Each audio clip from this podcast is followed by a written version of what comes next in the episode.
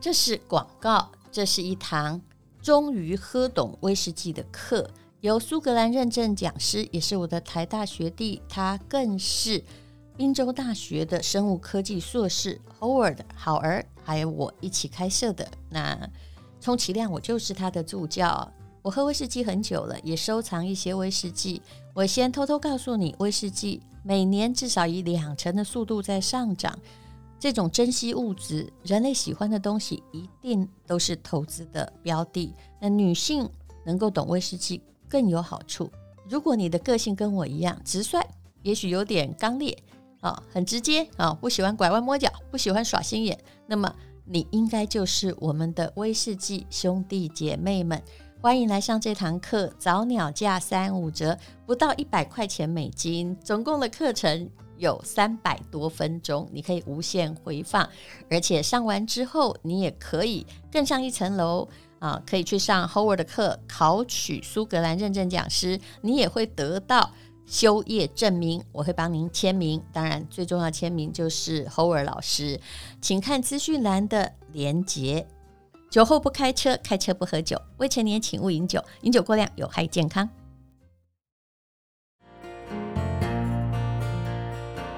今天是美好的一天，我看见阳光灿烂。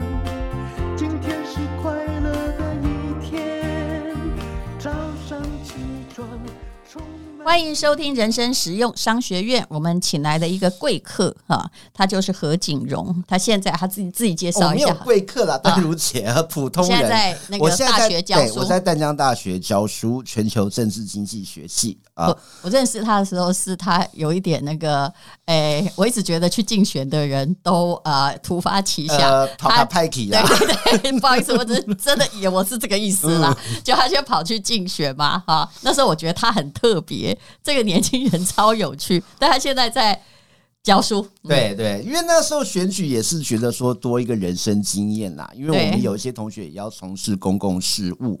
那我们本系呢有政治也有经济。嗯，那选举之后我是蛮了解关于台湾还有东南亚一些情况啦。嗯，但是我感触最深是说哦，我们台湾的经济发展其实跟东南亚脉络非常非常有联动。是哦，尤其是东南亚最大的经济体、人口最多的印尼。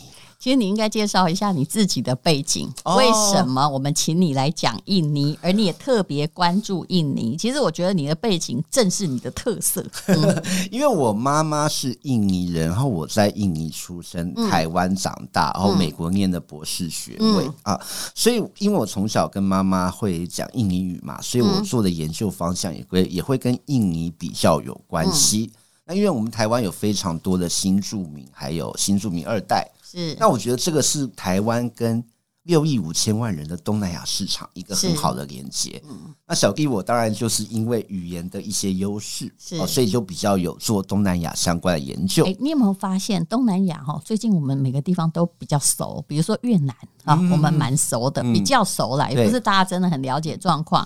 那柬埔寨哈，就是因为前不久的诈 骗事件，大家比较熟。你有没有发现，所有东南亚的国家之中，其实印尼，你其实对他的经济是陌生的。对我有个朋友有一天到达雅加达，说：“哇，我的妈喂，这真是世界金融首都啊！嗯、怎么会变这个样子？大家都还以为我们这里是最繁华，嗯、然后印尼很落后。其实根本不是这样，对不对？对啊，因为印尼人强调的就是一个谦虚内敛，像印尼人做广告可能没有像泰国哦，对他们观光业宣传那么好。欸、对，我们对泰国电影也比较熟悉，也比较熟啊。但是印尼基本上是一个后起之秀啦，大家看到最、嗯、哦。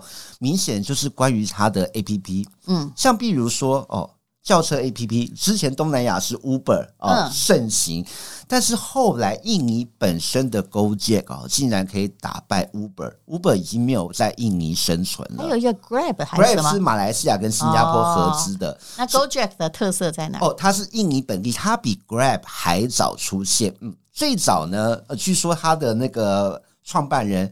Nagia Makarim 哦，是一个阿拉伯这个大概只有你能够念标准，因为他的名字不好念，他是一个阿拉伯裔，然后很多人觉得 Nagia Makarim，Nagia Makarim，OK，Nagia Makarim，对，很特别的一个人哦。他感觉呢，因为可能跟大家印象中东南亚很多华裔富商不同啊，他是一个外交官的孩子啊，一个印尼有阿拉伯裔血统的年轻人，在哈佛还有在呃布朗大学念书。他最早就是把他的印尼非常熟悉，大家都是混血儿，对对对，因为其实我们台湾也是啊，很多闽南客家外省原住民，而印尼也是这样。是。他最厉害，就当年他在常春藤名校哦，把他的期末报告，商学院哦，跟淡如姐这边商学院一样的一个报告，嗯，结合那时候还是轿车中心而已，嗯，他叫了一些计程机车，嗯，然后发展叫计程机车的 APP。啊！结果想不到做成印尼最大，其实这就是 Uber 的本地化。对对对，当时候最多的可能不是车，而是在交通阻塞这种发展中的国家，就交通阻塞状况下，恐怕机车是比较快。没错，但如姐，你看印尼或越南，基本上你叫计程车，你会塞在车阵里。没错，只有机车可以钻来钻去，钻来钻去。哦，所以它很迎合接地气的情况下，这个。Gojek 很快发展成东南亚最大的轿车 APP 之一，而且还把那个外来的 Uber 给打败。嗯，所以现在在东南亚，不管你以前听过很多人说什么，你在东南亚轿车会被绕路、会被诈骗，基本上你有不用，你也不用担心了，因为你用 APP 就好了，而且你很安全。我跟你讲，机车我不是说交通安全，我的意思是说。你根本没有被关起来，你就在车的后座，你很安全。对啊，如果出了什么事，你就跳下来就好了。虽然这样太搏命演出了，这个太太太哦，这基本上来再再说呢，东南亚在这些轿车软体，就是像印尼的这个 Gojek 哦，非常非常的好用。可是最近呢，他们也要发展新的东西了哦，就是原来你都是呃烧汽油的机车嘛，但是印尼他们要往长远的看啊，他希望连。计程机车都能够走向环保，那没办法。这 ESG 这对全球是一个扼住咽喉的东西。对对对，所以 Gojek 哦，其实，在疫情之前就有跟我们台湾的 Gogoro 有所接触哦，希望把他们的计程机车开始用电动车的方式。那不只是 Gogoro，后来像包括我们的红海哦，嗯，因为看中的印尼有一个很大的特色，印尼的镍矿非常的好哦，产量稳定，品质又好。啊，大家知道，印尼的矿场很好像很丰富，很丰富，啥都有，什么都有，真的，真的，真的。像我们的台湾蓝宝啊，现在叫台湾蓝宝，以前是在台湾先被发现，但是好品质的哈，以这个珠宝而言，全部来自印尼。哦，真的哦，真的很多这种没有去被发掘的璞玉。所以你看哦，有镍的话，那当然要做那个电动车，有这样的一个电池的原料，对电动车的发展是非常非常的好的啊。说的，哎，你刚好讲到虐，我现在才有点醒来，说有一阵子啊，全球的市场大家都在抢虐，嗯，抢到已经那个血流成河，不择手段，对不对？对啊，对啊，对啊。那这个这个基本上的印尼的矿产哦，大家可能会觉得，哎，这几年怎么突然哦变得印尼的矿产可以开放让外资哦去购买，甚至去投资哦，用他们的各种金属矿物来发展他们的产业。其实有一个原因呢，第一个就是关于印尼这几年它的民主化开放的速度比较快，很多以前的特权呢渐渐的消失啊。对，以前比较担心的就是这个。对，其实哦像。包括像刚才我们讲到印尼铜矿哦，那个是美国有一个叫 Freeport 哦，自由港公司是世界上最大的铜矿公司。嗯、那它在印尼的巴布亚有非常非常丰厚的矿产在里面。可是你知道吗？以前在苏哈托总统那个威权独裁者的时代啊，这个美国 Freeport 的公司开采印尼的铜矿，各位知道每一个开采印尼可以分到百分之多少的利润吗？各位，百分之一而已。嗯，你就知道以前那个印尼 A 哦，那个。贪污腐败成什么样的情况？我才不相信只有百分之一，那百分之多少？百分之九十九都进到美国人的口袋了。不是说中间人或那那我们就不知道了，到底有多少人？最后印尼的民众归哦，对啊，就好像被人家挖好玩。对啊，对啊，那国库里面收入变那么少，那其实民主有个好处啦。后来像这些东西呢，就渐渐的开放哦，尤其是像那个佐科威总统上台之后，像这种比较进步的人合约慢慢被揭开来。那当然，另外一个原因就是，大家以前一直觉得印尼的矿产很丰富，包括它是石油输出国组织 OPEC 的会员。嗯，但是其实十年前，印尼的石油拍摄已经被挖完了。哦，那你石油挖完怎么办？对啊，已经没有了。印尼现在还有天然气，但是石油基本上无法出口。印尼的石油已经没办法出口了。可能蕴藏也不算太丰富了，不太丰富。因为你看，你知道吗？像印尼现在连它的。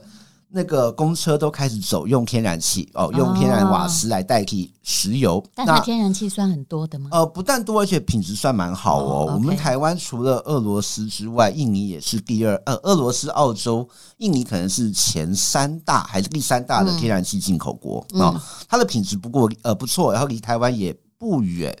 那印尼本身他也想说哦，当然我们石油没办法出口之后，我们要有替代能源。那除了天然气，嗯、除了发电之外。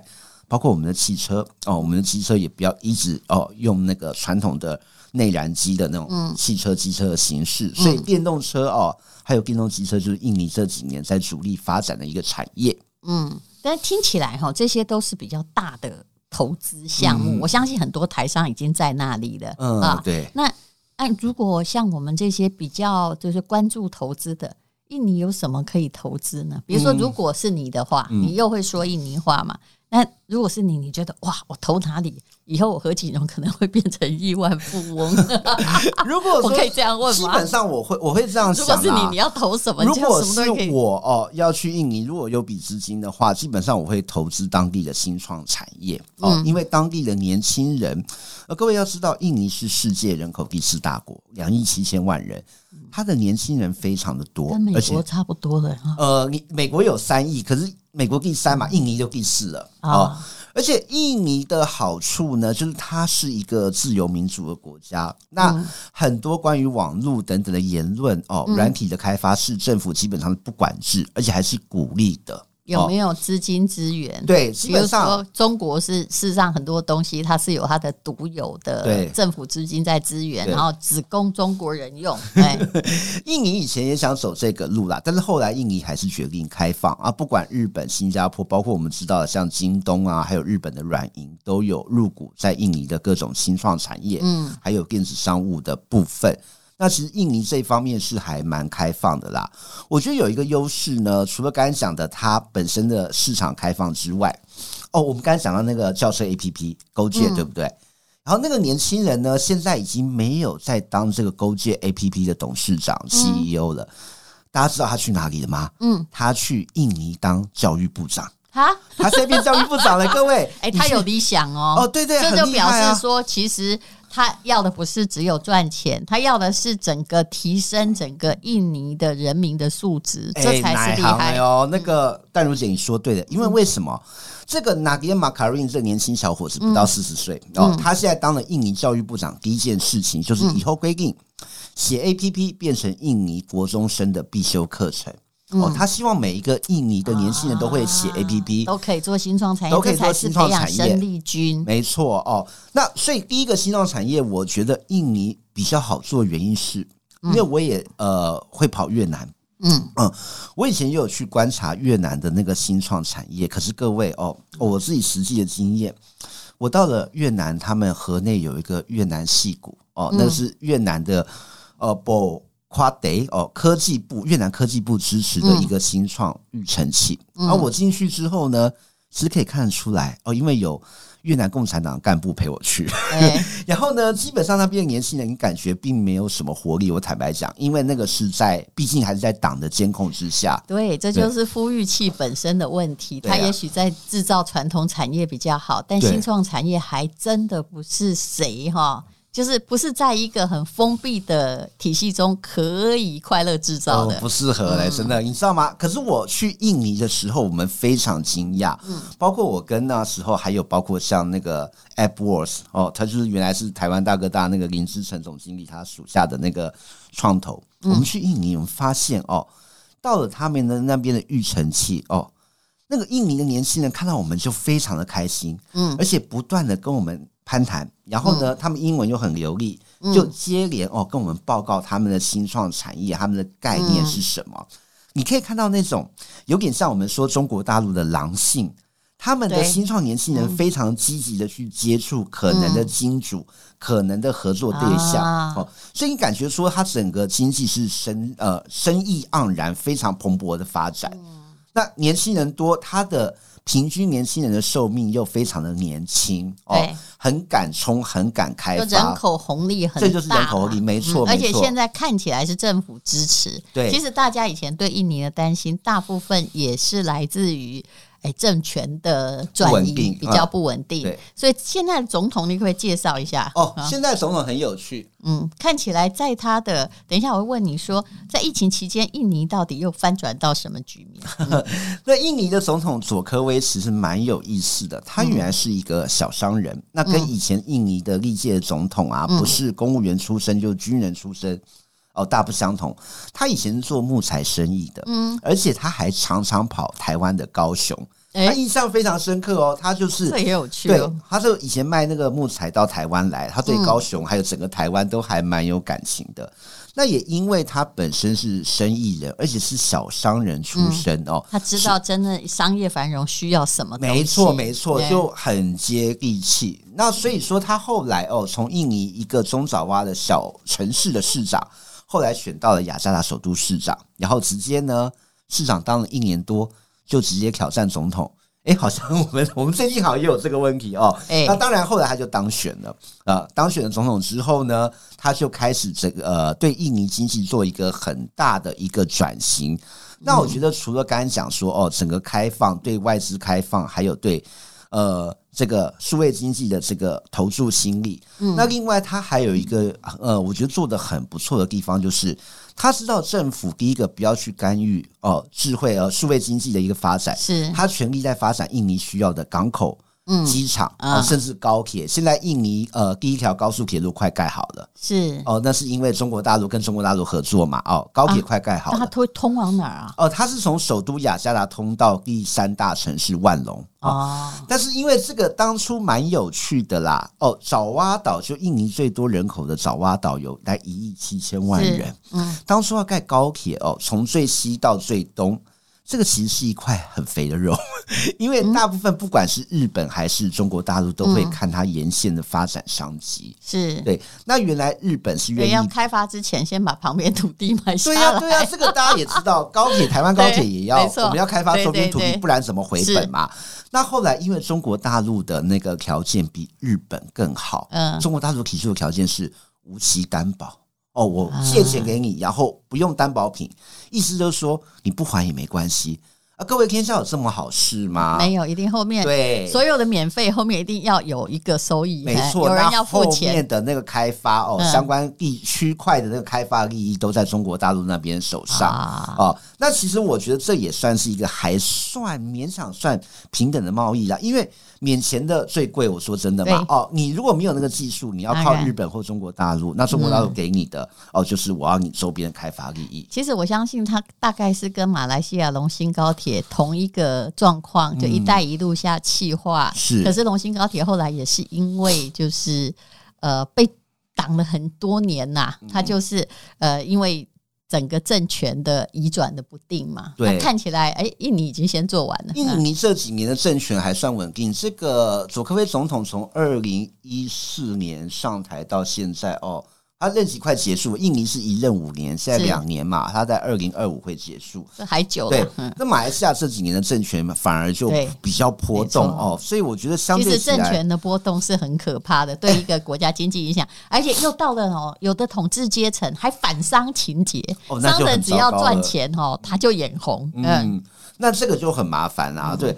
而且，如果你看政权一直在改来改去，它的政策啊，优惠的税率优惠一天到晚在换，我们外国人要怎么投资？对不对？我们不可能永远哦，他换一个政权，换一个政党，我们就跟着去换嘛。那印尼目前来说，过去几年的印尼的总统都会做满两任十年，嗯，那我们相信下任印尼总统应该也是 OK 的。所以他还有七年的，呃，七年他是到二零二五。是，现在都二四，对不起，二零二四，将近哦哦，那大概还有六六七年哦。其实大部分人已经在看说，印尼接下来他会哦继位，而且他还很年轻，他很年轻呐。对，印尼的整个政治呃相关的情况，我觉得很有朝气哦，活力蓬勃，这是它的好处。是好，那我们今天讲的就是，请你要了解印尼的经济。嗯、我们无论如何哦，就是。我有时候一直觉得，我们还在那个四小龙时代，在那儿自我陶醉。呃，那个是我们那个爸妈那个年代了，现在没有了。也是我很年轻、很年轻当少女的年代。但与时俱进呢，是我们应该要做到的事，也是人生实用商学院的主旨。谢谢何景荣，谢谢，谢谢丹如姐，谢谢大家。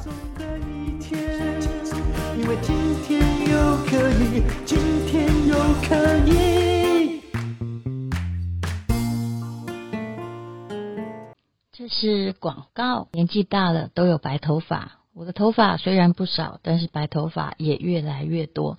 有很多的染发剂，化学药剂很重，长期染发又会伤害头皮，那该怎么办呢？其实这几年来啊，我从来没有去美容院染过头发，我都自己染，而且染一次啊，如果扣掉礼物的话，大概三十块而已吧。